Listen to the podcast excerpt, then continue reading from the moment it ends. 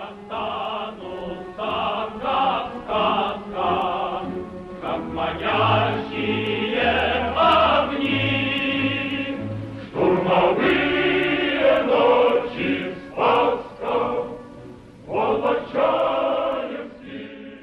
«Волочаевские дни» – так называется наша зимняя рубрика. Она посвящена столетию боев на плацдарме Сопки и Юнь-Карань.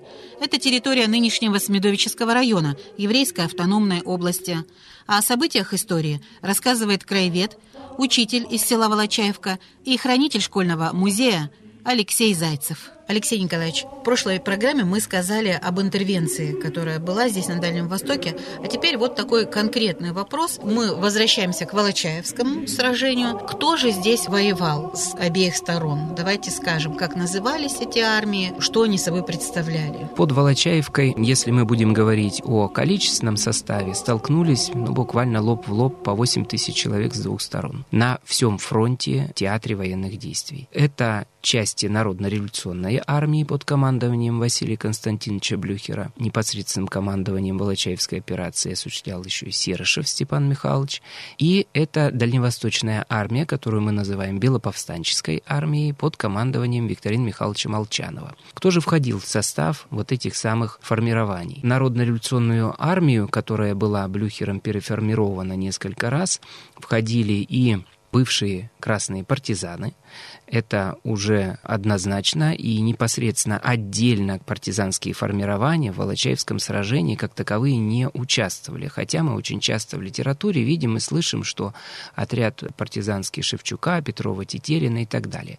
Да, они были, их называли так, потому что это были серьезные формирования, но они дополнялись именно частями Народно-революционной армии, пополнялись эти отряды и уже входили в ее состав. Поэтому отдельно партизан как таковых не было в момент боев. И я уточняю, Алексей Николаевич, получается так, что жители будущей территории Еврейской автономной области, которые до вступления в Народно-революционную армию были партизанами, они тоже принимали участие в волочаевских вот этих сражениях, но уже как армейцы. Да, в том числе. И жители наших деревень, сел, которые когда-то уходили во многие партизанские отряды, в том числе и Кульдурский отряд, и Екатерино-Никольский отряд, которые были сформированы на тот момент, но уже прекратили свое существование, будучи в составе этой армии.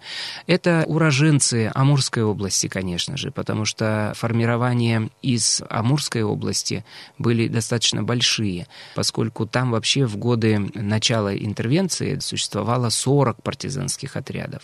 И там борьбу вели тоже очень серьезную с интервентами, непосредственно с японцами.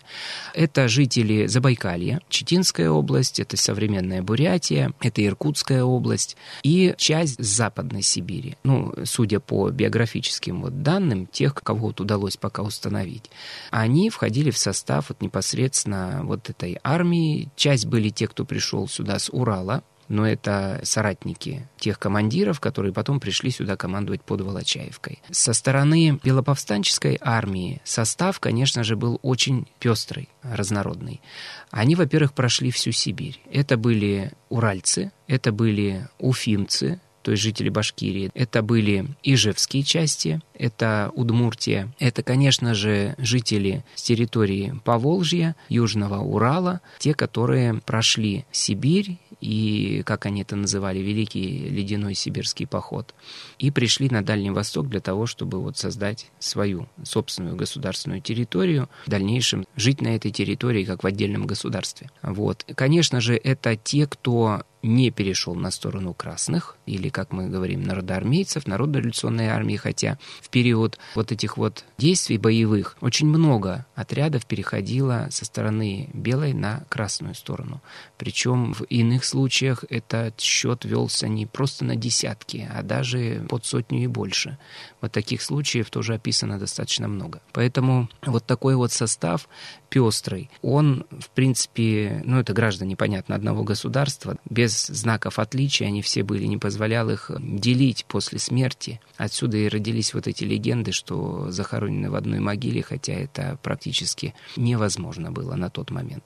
Если будет у нас возможность, мы об этом еще поговорим. Обязательно. Поэтому вот таков состав был, и те, кто сражался непосредственно под Волочаевкой, это, конечно, меньшее количество, но это были Ижевские, Воткинские части, Ижевско-Воткинские бригада, это были казачьи полки, Уральский, это сибирские части, в общем-то, практически все. А вот смотрите, Алексей Николаевич, так много вы назвали разных подразделений, отрядов и так далее. У каждого был свой флаг, вот я имею в виду белоповстанцев. Понятно, что у народоармейцев был единый стяг. Но мы имеем, конечно, представление очень распространенное, что у красных, значит, флаг красный, да, советского времени Советского Союза, а у белых это вот триколор наш современный, а тогда царской России, как символы. Но это, опять же, от панорамы Волочаевского боя, как правило, исходит, и это не совсем так в действительности. Во-первых, на территории, где проходили бои, это территория Дальневосточной Республики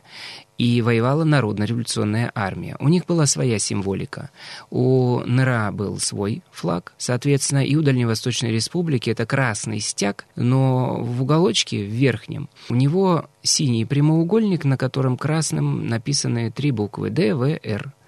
И, в общем-то, если сегодня говорить о том, какой именно флаг был у победителей, то, естественно, это не флаг с серпом и молотом, потому что на тот момент не входила Дальневосточная Республика в состав Советского Союза. То есть вот именно с синеньким квадратиком да. этим. Но это было бы, наверное, логичнее, и я думаю, что на уже воссозданном Волочаевском мемориале будет именно этот стяг развиваться ради исторической правды. А со стороны белоповстанцев в основном, конечно, у них по воспоминаниям вот нигде не удалось найти, чтобы прям конкретно с знаменами, с многими они там участие принимали во всех этих сражениях.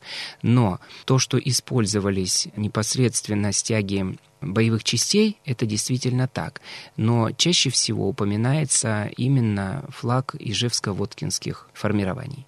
То есть это белое полотнище с крестом синим по диагоналям. И, в общем-то, больше ничего нам не встретилось. Насчет триколора это очень большой вопрос, и больше всего склоняюсь к тому, что его там, ну, просто не было. Ну, а этот белый флаг, он больше похож на Андреевский? Да, по сути дела, да, но там есть определенные отличия. Это, конечно, нужно смотреть. Кому интересно, всегда в интернете можно найти флаг Ижевско-Воткинских формирований, и они с этим флагом ушли за границу, и потом под этим стягом объединялись уже в русские общины все участники этих событий. Ну что ж, интересная, полезная информация. А в следующий раз, Алексей Николаевич, предлагаю поговорить о руководителях, о тех, кто возглавлял вот эти армии. Вы называли сегодня их фамилии Молчанов и Блюхер, но это колоритные фигуры, достойные отдельной программы.